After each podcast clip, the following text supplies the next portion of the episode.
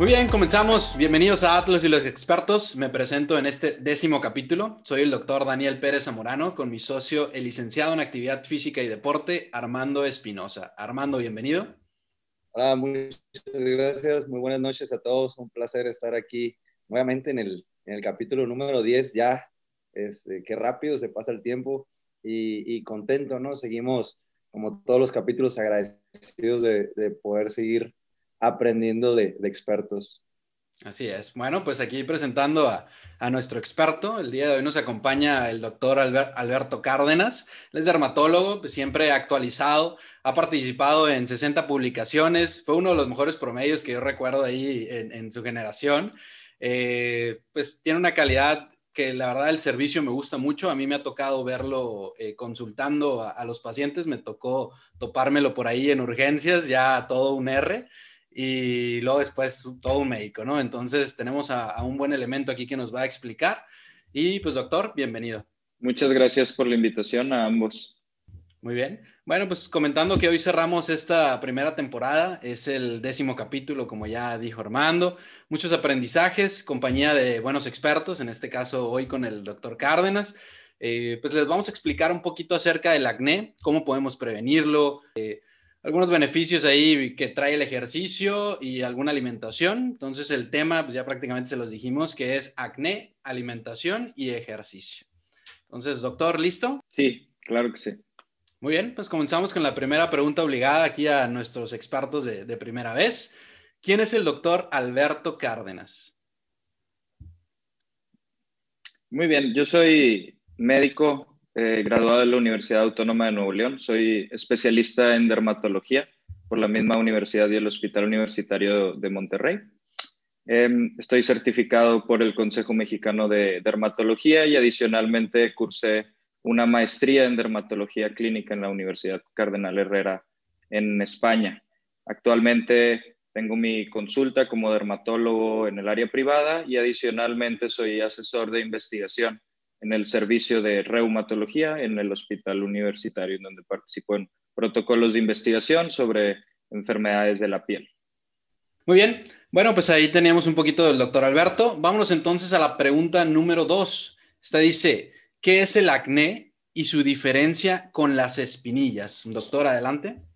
Muy bien, el, el acné es la enfermedad de la piel más frecuente en el mundo en algún punto afecta 80-90% de la población, ya sea en sus formas leves, como conocemos la pequeña espinilla o los puntos blancos o negros ocasionales, hasta pues casos severos. Principalmente se presenta en la adolescencia, que es el momento en donde una mayor cantidad de personas pues sufrimos por ese, por ese proceso. Pero también los adultos no están exentos de sufrir acné alrededor de 50% de las personas entre 20 o 30 años van a tener cierto grado de acné, ya sea en la cara o en la espalda o en el pecho. Y esto también persiste entre los 30 y los 40 años, especialmente en las, en las mujeres o personas con cierto tipo de alimentación o medicamentos, pueden tener 20 o 30% prevalencia de, de este problema. El acné es una enfermedad de la piel que tiene distintos factores, le llamamos este tipo de enfermedades multifactoriales. El factor más importante para el desarrollo del acné es el componente genético y el componente hormonal. Entonces, tener familiares que tuvieron acné, padre, madre o hermanos que tuvieron acné severo o cualquier tipo de acné nos predispone tres veces más a, a tener ese riesgo en esa, esa persona. Entonces, aparte de estos componentes, también hay un rol más pequeño que la genética y las hormonas en cuestión de la dieta, el medio ambiente, el estilo de vida que llevamos. Entonces, el acné, ¿por qué se caracteriza? El acné se caracteriza por lesiones en la, cara, en el rostro o en el pecho o en la espalda, que son los clásicos puntos negros, puntos blancos, que les llamamos a estos comedones, y las pápulas y pústulas, pápulas son bolitas rojas, pústulas son bolitas rojas con pus, que esto es lo que denominamos coloquialmente como las espinillas, ¿no? Estos puntitos rojos, inflamados, este, y los puntitos rojos que tienen un centro blanco que pueden tener pus. Pero el acné no solo puede tener puntos negros y blancos y espinillas, también puede tener otras lesiones más grandes, voluptuosas, que son abscesos, que son en conjunto de varias espinillas juntas que crecen hasta uno, dos o tres centímetros. Entonces, este problema del acné pues tiene también sus, sus consecuencias a través de los años. Mientras que en un porcentaje de las personas a partir de los 20, 25 años baja la cantidad de lesiones que tiene, pues puede que no pase eso sin tratamiento y que persistan trayendo pues todas las consecuencias que más adelante vamos a platicar. Entonces, en resumen, pues son el factor genético, el factor hormonal y el factor del medio ambiente lo que causan esta enfermedad que se presenta como pues ya conocemos con estos puntos negros y blancos y espinillas. Perfecto, muy bien, muy clara ahí la respuesta, eh, bastante simple y me gustó para que nuestro público la verdad que pueda, pueda entenderlo. Eh, vámonos entonces a la pregunta número tres. Este dice, ¿cuáles son las causas más frecuentes de un acné recurrente y sus complicaciones? Adelante. Muy bien. Em, las causas más frecuentes de un acné recurrente, como, como mencionábamos, es el factor genético y el, el, factor hormonal. Entonces, hay personas que su acné va a durar uno o dos años en su adolescencia, en los, entre los 12 a 14 años, pero un porcentaje muy, muy grande va a persistir. Entonces, el principal factor, pues, es el riesgo inherente que uno tiene por los genes que tiene de, su padre, de su madre, de su familia. Pero hay otros factores que tienen un rol, como por ejemplo la dieta. Aunque no es un rol así pivote predominante, la dieta también tiene un impacto y ya hablaremos con las siguientes preguntas al, al respecto.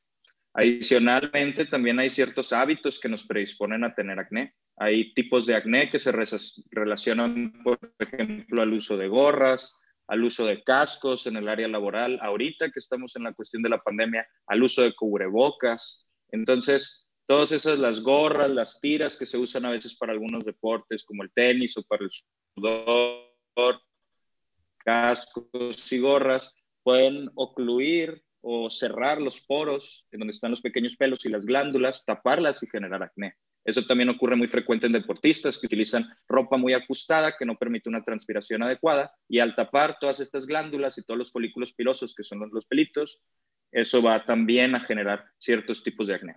Hay tipos de acné también que se vuelven recurrentes o recalcitrantes o difíciles de tratar, por ejemplo, con el uso de productos cosméticos. Ese tipo de acné se llama acné cosmética. Entonces, hay ciertas cremas que por la cantidad de aceites que tienen y en una función similar a lo que hablamos de oclusión, van a tapar estas áreas y van a generar más acné. Entonces, esos factores tienen un rol en los pacientes que siguen con acné, que buscan tratamientos que a veces no son los adecuados y pues el problema persiste y va, va hacia arriba o no, no ven una mejoría por estos factores que tienen una participación. Excelente. Y doctor, el, la complicación, por ejemplo, la más frecuente por estar teniendo todas estas recurrencias, ¿cuál sería? La, el problema más frecuente con el acné es el estrés psicológico que causa. El estrés psicológico, la ansiedad, la depresión y hasta en casos severos, ideación suicida o riesgo suicida es la complicación más importante de, del acné. Por eso pues el acné, sea leve, moderado, severo, tiene su indicación de tratarse porque hay tratamientos muy seguros y muy efectivos para tratarlo. Entonces, está la justificación. Todos en algún punto de nuestra adolescencia no queríamos ir a alguna fiesta, no queríamos salir de la casa o convivíamos menos en la escuela, nos volvimos más tímidos al momento de, tener este, este problema. Yo en mi adolescencia tuve un acné severo que tuve que tratar con, medicamentos de, la línea para, para este tipo de acné entonces, esa es la complicación más importante. La segunda complicación más importante son las cicatrices.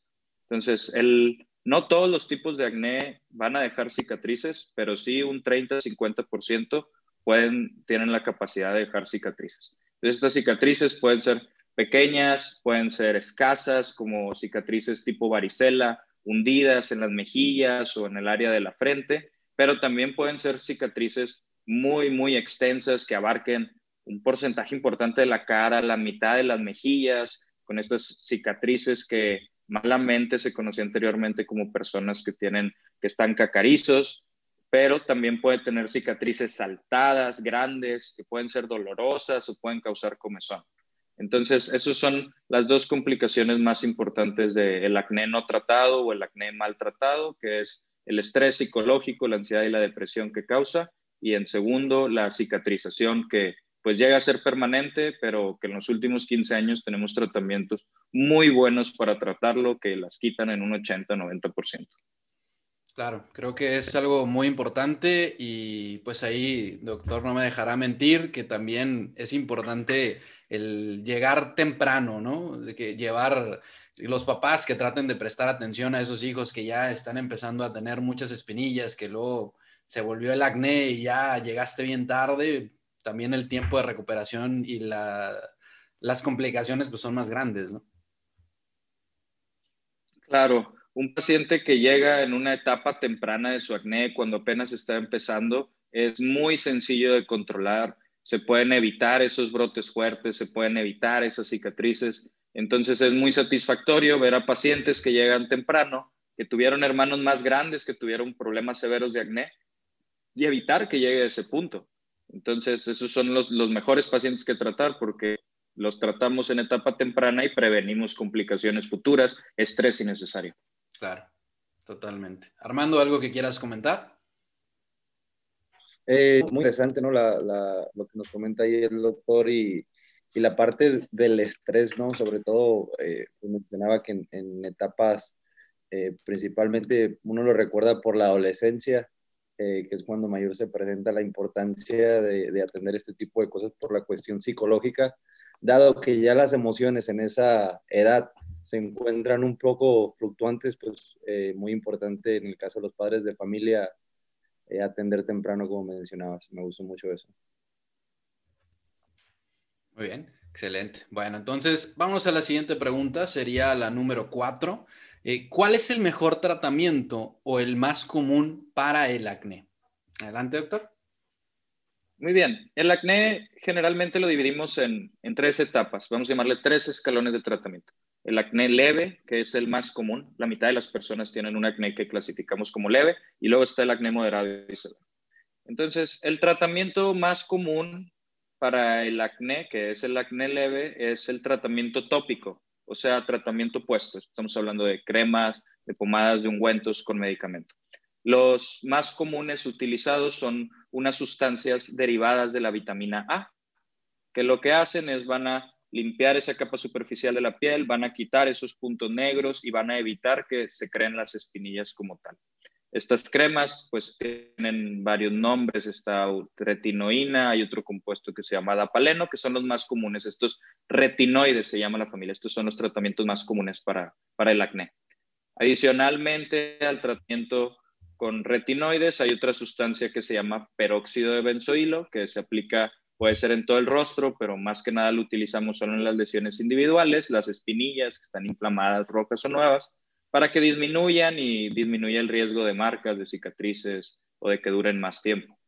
En los acnés moderados y severos, que es la otra mitad de las personas, ya se utilizan tratamientos puestos en combinación con tratamientos orales. En el acné moderado utilizamos una familia de antibióticos que se llaman tetraciclinas. Pero más que funcionar como antibióticos matando bacterias, tienen una función antiinflamatoria, previniendo que, salgan, que salga y se genere más acné.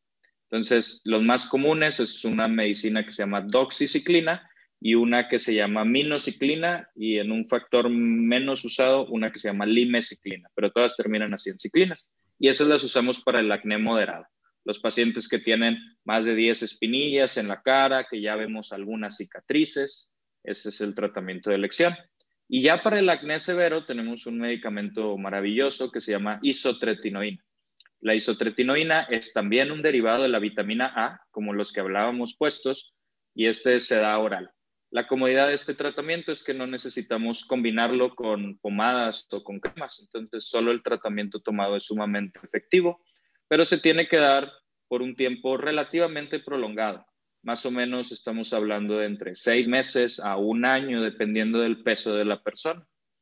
Este tratamiento, más o menos entre el tercer y cuarto mes, extingue el acné, o sea, prácticamente los pacientes ya están completamente limpios de sus lesiones, pero tiene sus contrapuntos, uno de ellos es el precio y otro es que se tienen que tomar exámenes de laboratorio antes de iniciar y a los dos o tres meses después de iniciarlo, porque tiene como efectos adversos que aunque son raros y fáciles de controlar, pueden elevar las grasas en la sangre este medicamento o puede elevar unas sustancias del hígado. Entonces, con la correcta monitorización y tratado con expertos, el tratamiento con isotretinoína es sumamente efectivo, tanto así que al terminarlo, entre el 80 y 90% de los pacientes ya nunca vuelven a tener acné en su vida. Entonces hablamos casi de una curación en un porcentaje importante.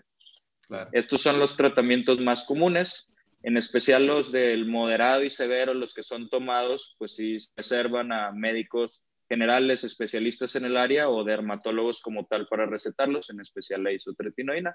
Y son medicamentos muy seguros y son medicamentos muy efectivos. Hoy en día sí tenemos opciones muy buenas para el tratamiento del acné, cosa que hace 30 años o 25 años no teníamos con tanta facilidad. Claro, no, y ahí el problema es que, eh, pues como repetíamos hace ratito, ¿no? De, el tiempo que lo llevan, ah, imagino también que por el precio, pues batallan mucho para darle una continuidad.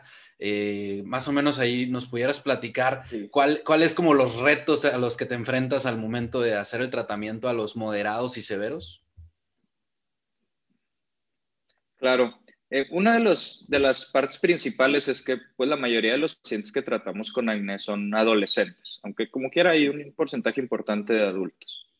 Entonces, son dos factores los más importantes que, como mencionaba Armando, si de por sí es una época difícil, pues encontrar estos dos factores es más difícil a esa edad. Esos factores son la constancia y la paciencia.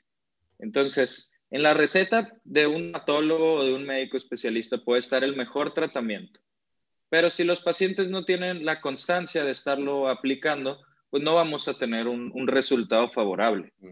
Otra parte es que ninguno de los tratamientos de acné, ninguno de estos tres que estoy hablando son rápidos. ¿A qué me refiero con rápidos? A que van a haber resultados en una, dos o tres semanas. Los tratamientos se tardan entre cuatro, ocho y hasta doce semanas en ver el punto máximo de acción o en empezar a ver la mejoría. Entonces, es muy sencillo o muy fácil que estos pacientes se demoralicen o se, se agüiten que ya, no, que ya no quieran usar el tratamiento porque pues uno a esa edad quiere como un borrador que apenas saliendo de la consulta se apliquen las cremas e inmediatamente se quita el acné.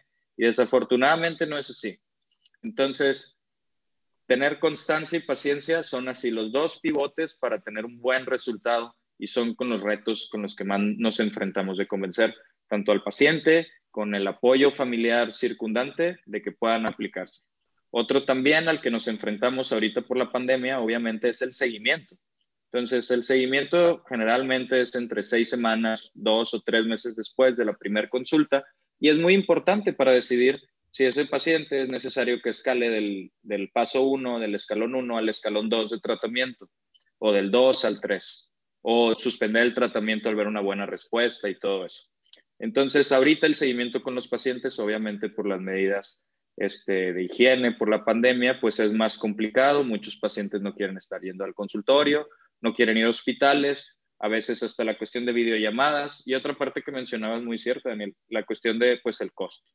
El costo de una consulta dermatológica y del tratamiento pues no es tan pequeño. Entonces sí llega a ser una carga importante más ahorita en estos momentos pues de crisis económica para continuar el tratamiento y tener un, un buen efecto. Entonces es algo común con lo que nos enfrentamos. Sí, no, no, no, no debe ser fácil eso de, estar pues prácticamente viendo a adolescentes eh, enseñándoles muchas cosas, ¿no? Sí, supuesto. Y luego también la otra clave, en general los hombres son sumamente latosos, somos sumamente latosos para estarnos aplicando cremas, para tener la constancia, un cuidado de la piel. Cada vez ha cambiado un poco eso con toda la moda de skincare que ya uno encuentra en internet y cada vez los hombres están más pues interesados en tener un buen cuidado de la piel, pero como quiera hay muchos que prácticamente dicen, no quiero nada de tratamiento puesto porque en realidad lo voy a dejar ahí al lado del lavabo, al lado del espejo, mi tocado, que es la realidad de, muchos. No, y que no, que no se sientan mal por querer cuidarse, es parte de, de, la nueva tecnología que tenemos, que podemos usar, la tenemos a la mano y pues ahorita quieras o no, eh, tiene mucho que ver el, el, cómo te ves desafortunadamente en esta sociedad. Entonces, pues también tienes que cuidar esa parte. Sí, por supuesto, y con todo el boom de redes sociales y de pues tener un cuidado más responsable de la piel, tratarla también como cualquier otro órgano, así como el ejercicio es importante, pues el cuidado de la piel es importante para la salud, para, para la belleza, para la imagen que damos en el área laboral, escolar, demás, para nuestra propia autoestima también. Claro. No, no, totalmente de acuerdo. Armando, ¿algo que quieras comentar antes de pasar a la siguiente pregunta? Eh, no, no, pasamos si, si, gustas a la siguiente pregunta, que ya entramos un poquito en, lo relacionado al ejercicio. Así es, muy bien. Bueno, pues vámonos a la pregunta número 5. La verdad que esta se relaciona mucho a la piel, aunque no lo crean. Eh, para los que nos escuchan, es, es, es algo muy, muy eh, crucial en los tratamientos incluso. Entonces, la pregunta dice, ¿qué alimentos están relacionados a tener mayor acné y cuáles pueden ser benéficos? Doctor, adelante. Muy bien. Entonces, este es un tema controversial porque hay, cierta evidencia de, de, alimentos y hay otras que es más anecdótico, pero que sí lo hemos visto en el consultorio y hasta a veces en nosotros mismos o familiares. Entonces, ¿qué nos dice la evidencia? Son, son dos familias de alimentos predominantemente. El número uno es la leche. La leche, hay estudios que la han demostrado que causa brotes de acné, que hay personas más susceptibles a tener brotes después del consumo de leche o productos que, que tienen leche. Entonces, ahorita más adelante, cuando ya pasemos a la parte de ejercicio, hablamos un poco de la cuestión de los, de los suplementos que utilizan los deportistas, que algunos son derivados de la leche. Entonces, ese es el número uno. El número dos es los alimentos con alto índice glucémico. ¿Qué es esto? Son alimentos que elevan nuestra glucosa, nuestro azúcar en la sangre rápidamente después de consumirlos. Entonces, ahí hay una gran familia de alimentos, o sea, estamos hablando de los refrescos con azúcar, estamos hablando de las papitas, de la comida chatarra, de alguna comida altamente procesada. Entonces, son esos alimentos chatarra, altos en índice glucémico y la leche. Esos son los dos que están demostrados que causan mayor acné. Hay otros que anecdóticamente hemos escuchado, por ejemplo, el chocolate o en algunas personas el queso. No hay tanta evidencia, pero sí hay muchos pacientes que ellos ahorita en esta época navideña dicen, en Navidad, o sea, tuve un ataque de chocolates porque me regalaron un chorro y se prendió mi acné 30, 40% más de lo normal y es algo que ya había visto repetidamente. Entonces, a las personas, lo que yo le digo a mis pacientes cuando me dicen que ellos directamente relacionan brotes de acné con ciertos alimentos, les digo, bueno, pues evítalos. Si ya viste una relación directa en varias ocasiones, evítalos. No a todos les digo que eviten los chocolates de buenas a primeras, pero a los que ya ven una relación con ciertos alimentos, les digo, pues evítalos. Ahora, en cuestión de qué alimentos nos pueden ayudar a prevenir el acné, principalmente alimentos altos en omega 3 y omega 6. O sea, estamos hablando de pescado, de aceite de oliva. Eso se ha visto que ayudan para prevenir, para quitar ese ambiente como proinflamatorio del acné por sus efectos antiinflamatorios del omega 3 y el omega 6. El resto de los alimentos no hay una alta evidencia para decir que el huevo o que otros productos, que la carne de res o la carne de cerdo causen brotes de acné. Predominantemente son los alto índice glucémico, la leche y protectores, el pescado, alimentos ricos en omega 3 y omega 6. Perfecto. Y ahí, por ejemplo, eh, ¿entraría algún antioxidante que se pudiera como suplemento? Hay algunos antioxidantes que, que hay poca evidencia que pueden prevenir un poco el acné. El omega 3 y el omega 6 son antioxidantes como tal. Hay algunas personas que recomiendan vitamina C o zinc, que también pueden tener un rol. En realidad no es algo que yo hago en, mi consulta diaria porque tiene poca evidencia, este, pero sí algunas personas recomiendan antioxidantes, aunque la, evidencia no es, no es muy alta en su efectividad ni en su rol. Muy bien. No, no, excelente. Ahí me, me, gustó la respuesta. Armando, no sé si quieras comentar algo. Sí, eh, siempre que se entra en el tema de la nutrición, se vuelve todo controversial, ¿no? Y a diferencia sí, de... complejo. es que a diferencia de otros temas, todos comemos. Entonces, existe un pool individual anecdótico de cada persona. Eh, también es cierto que eh, si, si, nos ponemos a ver los estudios, ¿no? siempre las gráficas, hay una persona ahí que no presenta resultados parecidos. Entonces, de alguna u otra manera, eh, la evidencia anecdótica sumada a la científica, pues es, es bastante grande. Y, y, todo esto quiero formular una, una pregunta. Voy a ser muy sincero eh, con el doctor Jesús. En el área del entrenamiento, en este caso con, con Daniel, eh, estamos en una sociedad, tenemos un gimnasio. A mí me toca ver muchos usuarios por el medio que utilizan esteroides.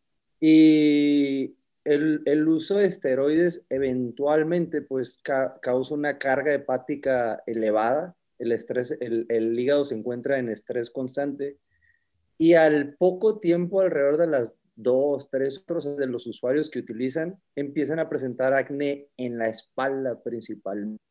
Y una de las indicaciones que, que, les dan los preparadores físicos, estoy hablando un poquito muy exclusivo en, en el culturismo, pero se me hace interesante la, la, pregunta. Una de las indicaciones es que no tengan muchas grasas saturadas como tal. No importa si estas grasas saturadas provienen de una fuente eh, de alimento sana, por así decirlo, aceite de coco o algunas, el, el, el salmón tiene un porcentaje de grasa saturada, pero de igual manera, si el consumo es elevado, aumenta significativamente este acné en la espalda. Entonces, se me hace interesante si una persona, a lo mejor una persona sana que no está en, el uso de algún tipo de fármaco, eh, tiene algún problema hepático, podría estar teniendo una reacción que le presente acné al ingerir algún tipo de al ingerir grasas saturadas. Hay, porcentaje, como mencionaba, de la carga de alto índice glucémico. Los productos es común que sean altos en grasas saturadas. También es frecuente que tengan un alto índice glucémico. Entonces eso puede generar acné. Hablando en la cuestión de los esteroides anabólicos o los medicamentos que se utilizan para fisicoculturismo esos pues directamente van a la parte del acné que mencionábamos de la cuestión hormonal. Entonces, así como en la adolescencia, nosotros tenemos hormonas en nuestro torrente sanguíneo, en todo nuestro cuerpo, que se llaman andrógenos. Estos andrógenos generan acné. Por eso en la adolescencia es una de las razones por las cuales se empieza a generar este problema. Entonces ellos prácticamente están consumiendo andrógenos o están consumiendo otra familia de esteroides anabólicos este, que generan acné, que estimulan el acné en el rostro, pero como bien mencionabas, Armando, en el pecho y en la espalda. Entonces, es muy frecuente que como efecto adverso del uso de estos medicamentos, porque son medicamentos como tal, se genere acné. Ahora, que lo puedan controlar un poco con el consumo disminuido de grasas saturadas, pues es, es, poco en realidad, porque a veces tienen un acné muy severo. Entonces, es sumamente frecuente ir al gimnasio y ver que en pecho y en espalda tengan lesiones de acné físico-culturistas o personas que hacen deporte de alto rendimiento. Y no solo por el uso de, de estos esteroides anabólicos, sino también por el uso de la ropa que no deja transpirar, eso también genera acné, o el uso de los suplementos de suero de leche, que son muy comunes, las proteínas de suero de leche causan unos acnés, yo he visto tremendos, no en todos, como bien mencionabas, o sea, no todas las personas van a tener ese efecto, pero un porcentaje de las personas que usan proteínas de suero de leche van a presentar reacciones de acné. Entonces, en, a veces esas reacciones de acné son muy severas, involucran el rostro, tronco, a veces involucran otras áreas del cuerpo. Entonces, todos esos factores tienen un rol. Si la persona está usando esteroides anabólicos, si la persona está usando proteínas de suero de leche, si aparte no está usando la, la, ropa adecuada o está teniendo oclusión con gorras o con las bandas, pues todo eso va a tener un rol que lo puedan controlar solamente disminuyendo el consumo de grasas saturadas puede ayudar un poco, podría ser, no, no, lo podría asegurar, pero no les va a resolver el problema ya si lo están presentando después del uso de estos medicamentos o suplementos. Claro, realmente se vuelven una combinación multifactorial que aumenta en conjunto drásticamente la probabilidad de De, hecho, me, llega a la mente ahorita lo que mencionabas también sobre la, proteína de suero de leche. Eh, voy, a ser muy, muy honesto ¿no? en, este tema eh, con usted, doctor. Pues uno desconoce mucho las particularidades y a lo mejor voy a sonar un poco eh, tonto a la, hora de mencionarlo, pero porque no, no, sé cómo describir o distinguir los diferentes tipos de, de, de, acné, pero he notado que en ocasiones, y nunca he podido encontrar un indicador directo, presento como lesiones, como granitos rojos en la piel, como sal, sarpullido en, en grandes cantidades. En los brazos. En los brazos, piernas, pero nunca ha sido constante, por así decirlo, a lo largo del año.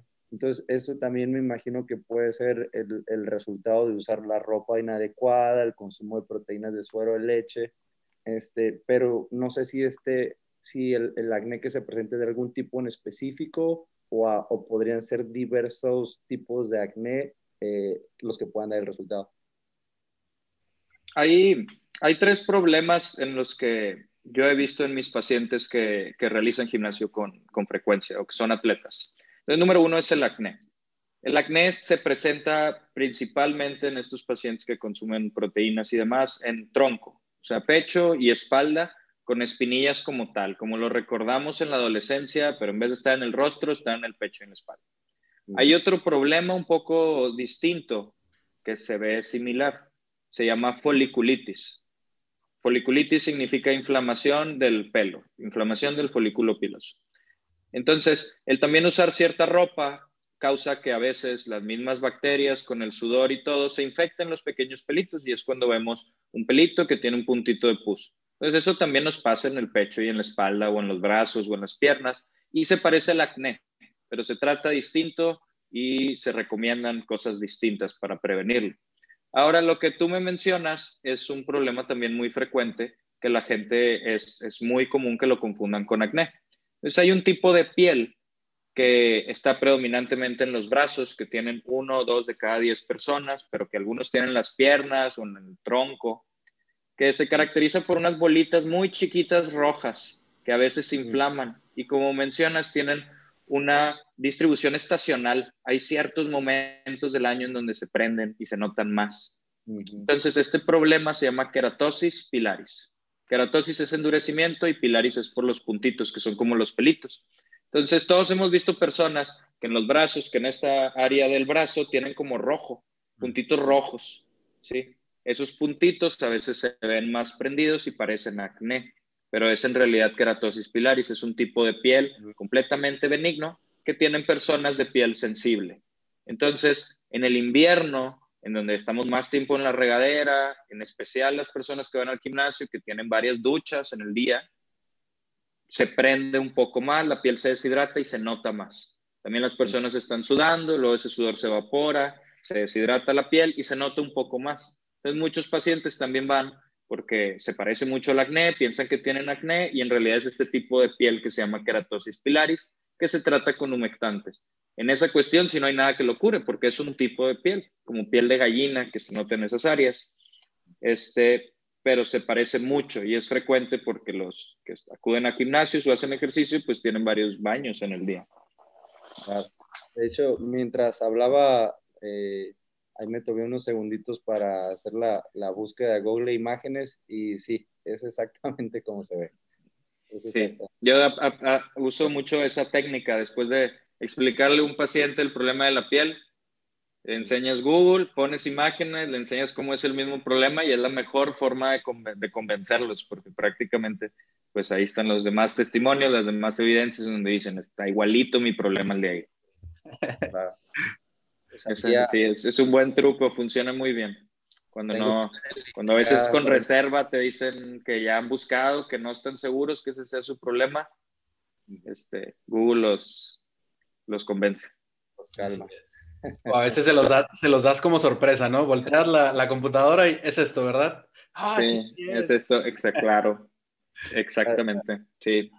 Y así me sentí como paciente, ¿no? No sonreí por, por respeto a la cámara, pero, pero no, muy, muy interesante. Entonces, ahí a, aceptar que tengo piel delicada y que tengo que aumentarla. pues aquí cada piel es muy individual, así como nosotros somos individuales, la piel también es individual, entonces tenemos que darle un buen seguimiento. Muy bien, bueno, pues vámonos a la pregunta número 6, ya con esto terminamos la, la otra pregunta y sería, ¿el ejercicio beneficia a prevenir el acné? Muy bien, en general, no hay una evidencia robusta para decir que el ejercicio beneficia al acné. Obviamente, el ejercicio está recomendado en todas las personas por los impresionantes y abundantes beneficios de la salud, para disminuir infartos, para vivir más años, para tener una mejor calidad de vida, para evitar enfermedades de la piel de otro tipo. O sea, tiene muchísimos beneficios. Hasta algunos cánceres con el ejercicio frecuente y un buen peso disminuyen abismalmente la prevalencia de estos problemas.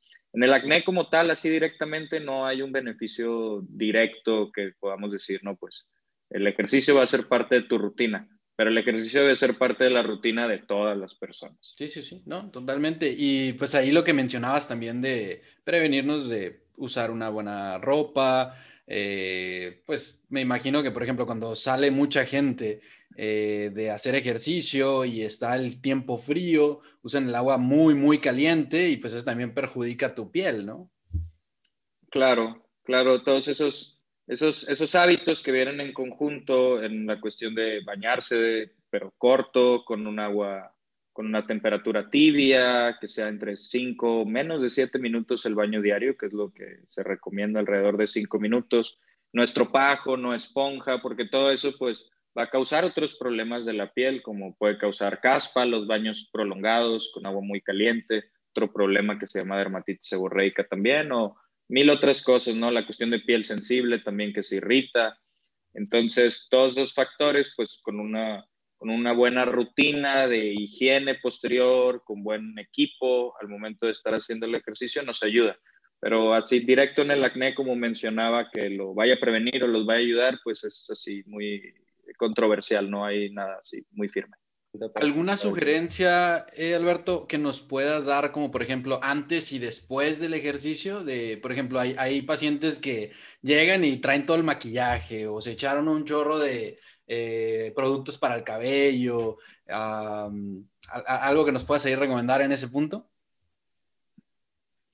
Después del ejercicio, pues lo recomendable obviamente cambiarse de la ropa que está este, sudada, húmeda. Entonces, tener un cambio de ropa, posteriormente una, una ducha rápida, cinco minutos es más que suficiente. No utilizar estropajos o esponja, ninguna cosa abrasiva, con un jabón, con un jabón suave en especial. Hay una familia de jabones que se llaman Sindet, que tienen el mismo pH de la piel, la misma acidez de la piel. Esos son los mejores para tener el baño posterior, en especial si son en gel. Y utilizar un jabón dermatológico para el rostro en ese momento que estemos en la ducha para lavarnos y limpiarnos el rostro también. Este, eso sería como la, la, rutina en ese aspecto. También tratar de no hacer ejercicio con mucho maquillaje, con cremas, con, con, cuestiones que nos pueden adicionalmente tapar los poros en combinación con el, con el ejercicio y la propia sudoración. Perfecto. Muy bien. Armando, ¿algo quieres comentar antes de pasar a la siguiente? Eh, aprovechando que se mencionó ahí la, la, cuestión del baño, y yo creo que es una, una pregunta común que las personas se hacen.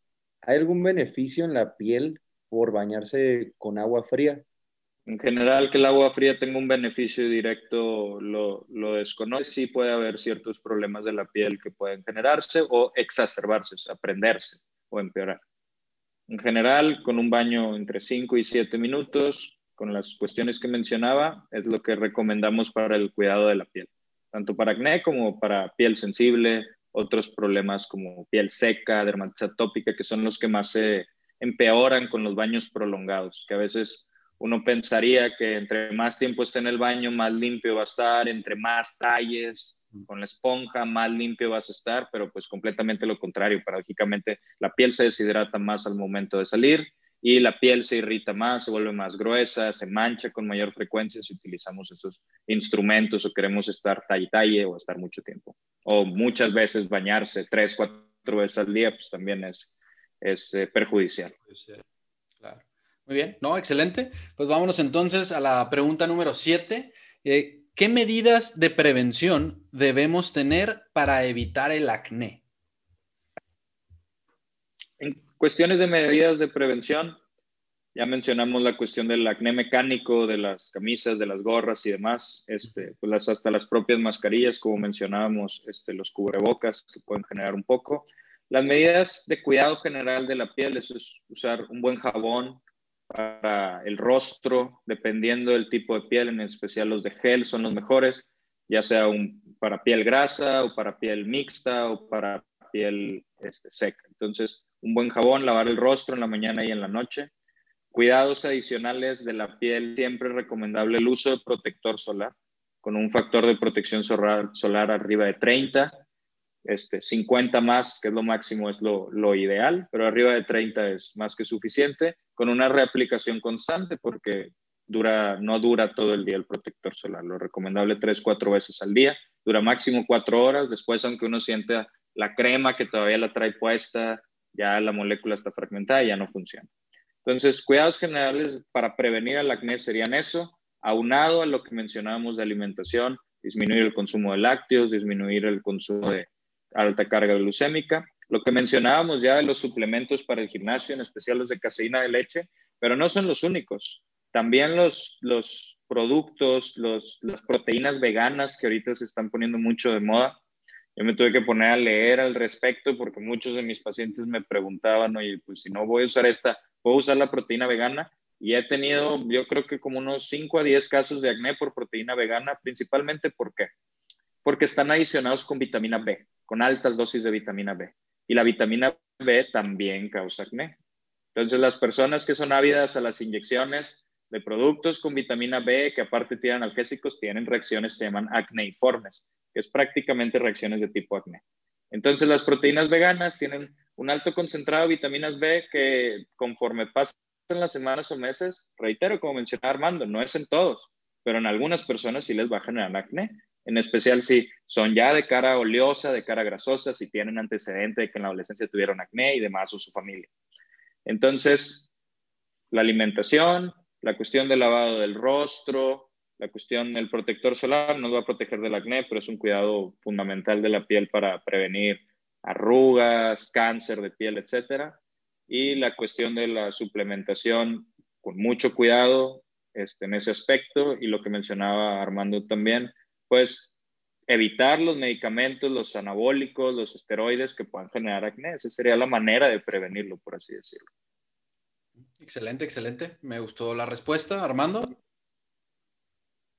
Sí, eh, preocupante lo, lo, que menciona ahí de las, de las vitaminas del complejo B, porque casi en cualquier suplemento vienen agregadas.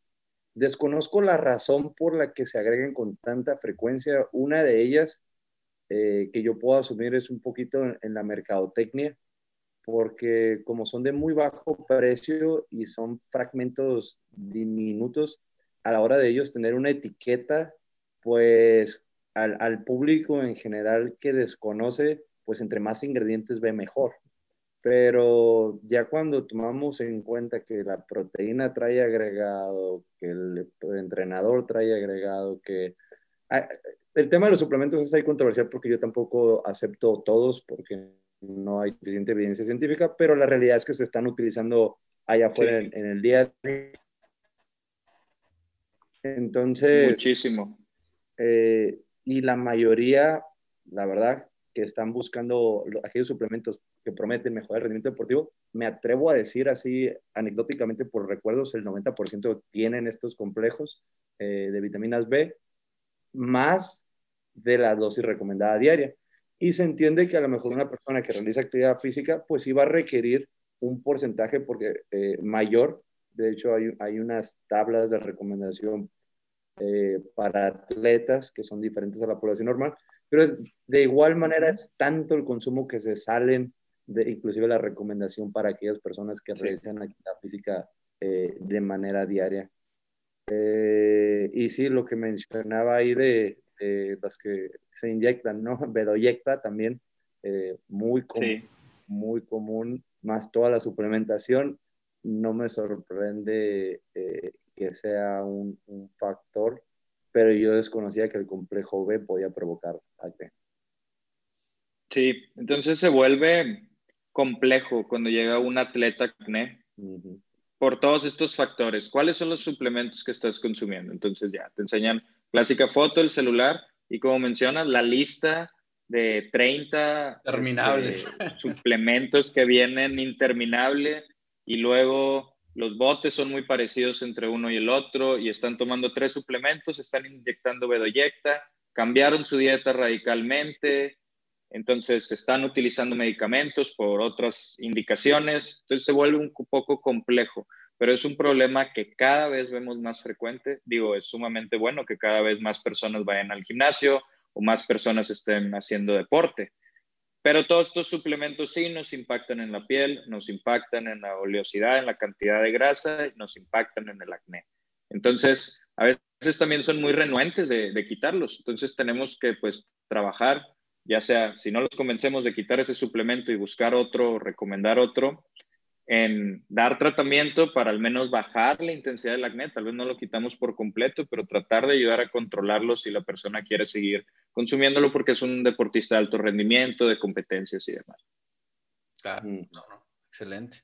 Muy bien.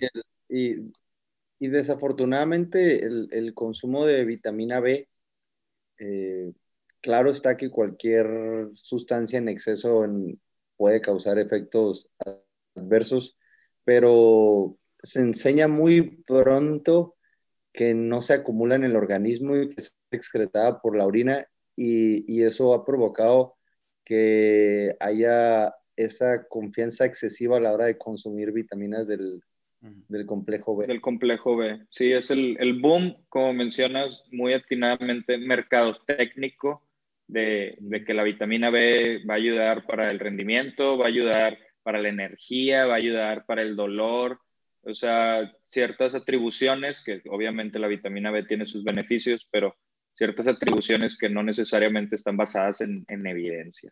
No, y es, y es, muy sencillo alcanzar los requerimientos diarios de, vitaminas B, como también es muy sencillo salirse de, del rango de requerimientos. Exactamente. Sí. Muy bien, muchas gracias ahí por la respuesta, doctor. Perfecto. claro. Muy bien, Armando. No sé si quieras apoyarnos con la pregunta número 8, por favor.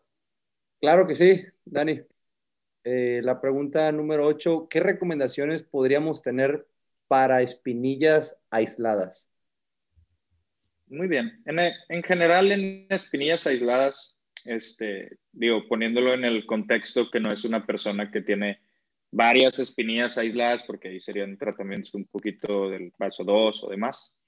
Entonces, en espinillas aisladas, lo que yo recomiendo en especial es la sustancia que les mencionaba, el peróxido de benzoilo, que es un gel o crema, aplicarlo una capa muy fina, ¿sí? Nada más en el área de esas espinillas aisladas para disminuir el tiempo de duración y la inflamación que abortamos el proceso de creación de la espinilla.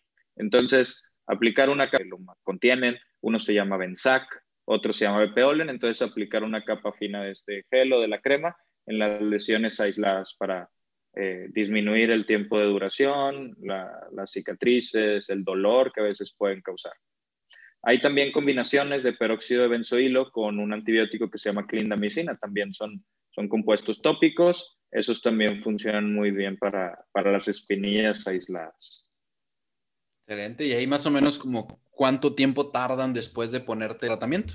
Más o menos, o sea, si lo ponemos desde el principio, cuando vemos que apenas está surgiendo la espinilla, podemos hacer de que en vez de que duren 7, 5, 7, 10, 14 días, duren 48 horas. Entonces depende también de qué tan, qué tan ya avanzada está la espinilla. Si la espinilla ya tiene cuatro o cinco días, bueno, pues tal vez se va a tardar en solucionar tres o cuatro días más después de que lo empecemos a aplicar. También depende del tamaño de, la lesión. Muy bien. ¿Y lo recomienda, y recomiendas que se, que se oprima o recomiendas que se deje?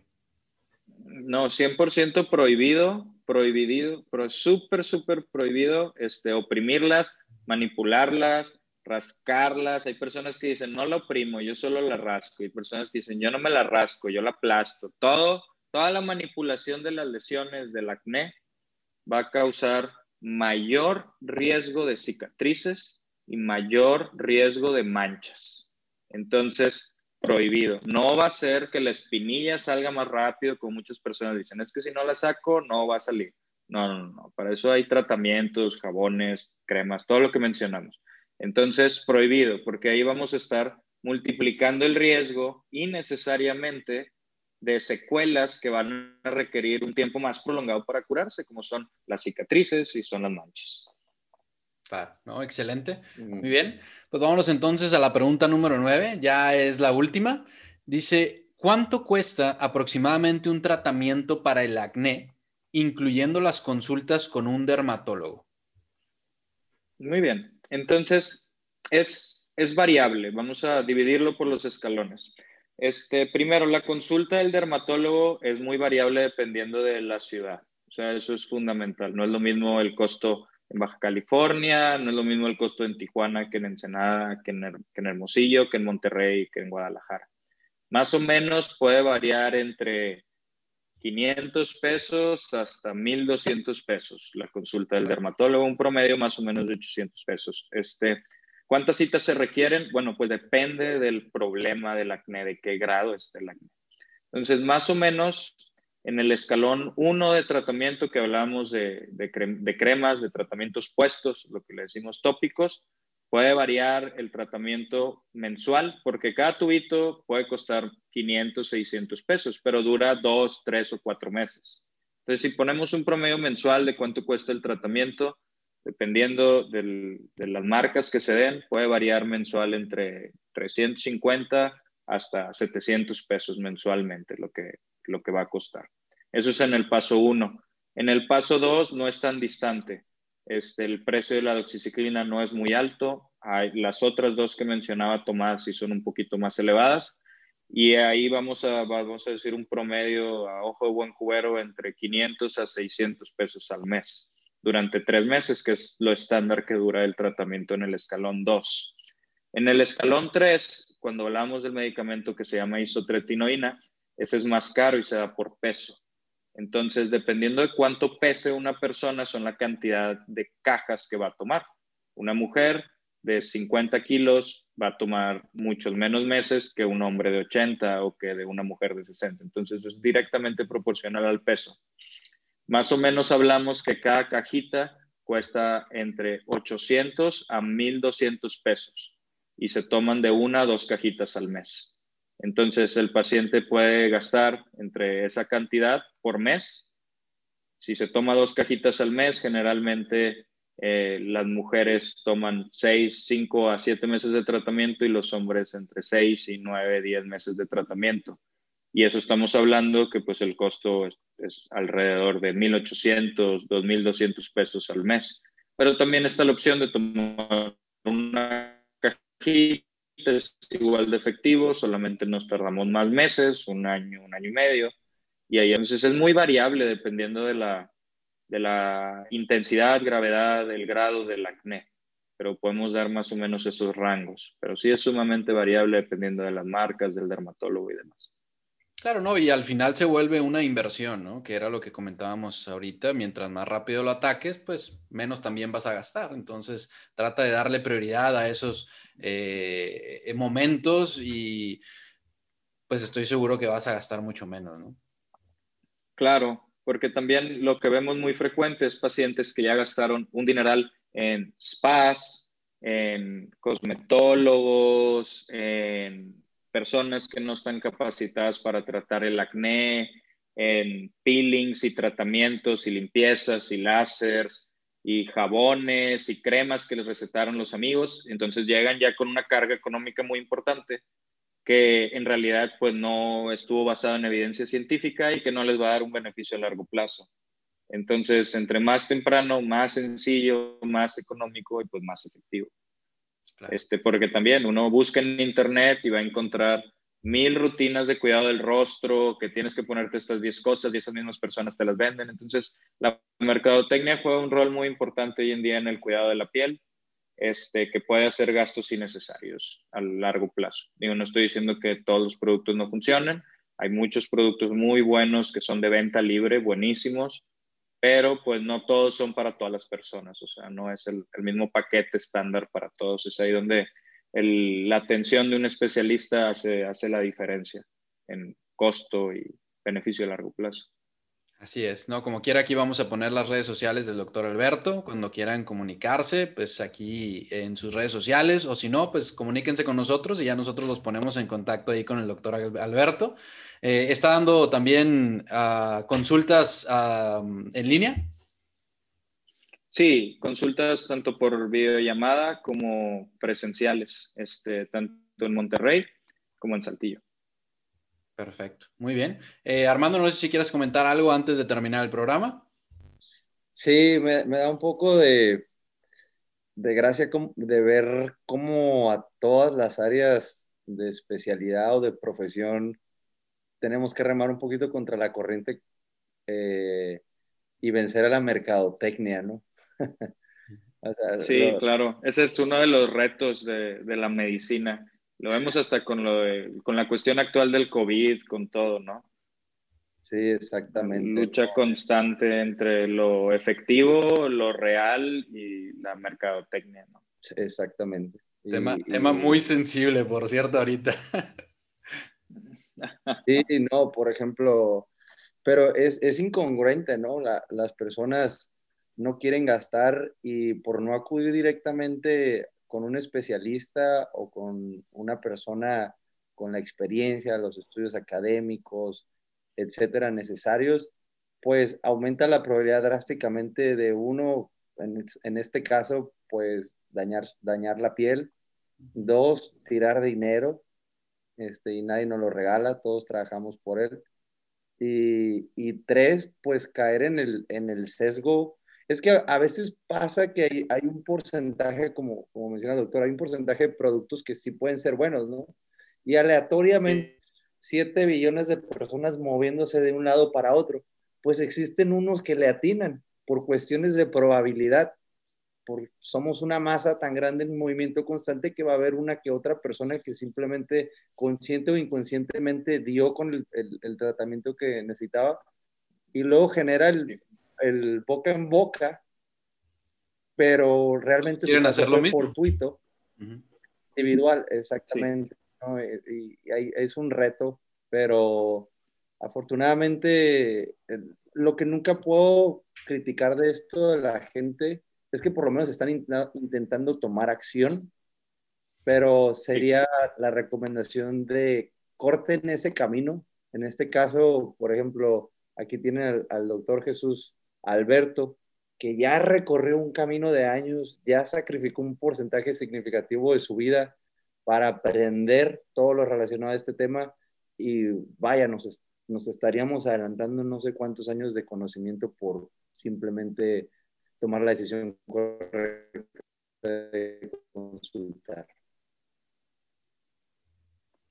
Sí, un problema muy complejo, muy, muy real, no solo en el área de la piel, sino en todas las áreas médicas, ¿no? Es la sociedad en la que vivimos el, el consejo a veces no profesional de amigos, de vecinos, de la tía de personas que como mencionas que sí les funcionó el tratamiento, este, pues puede retardar la atención, innecesariamente gastos económicos y pues sus consecuencias, que al final, como mencionaba, para las marcas para las cicatrices, hay tratamientos muy buenos, pero pues se vuelve un gasto innecesario si, si tacleamos el problema de una manera temprana, ¿no?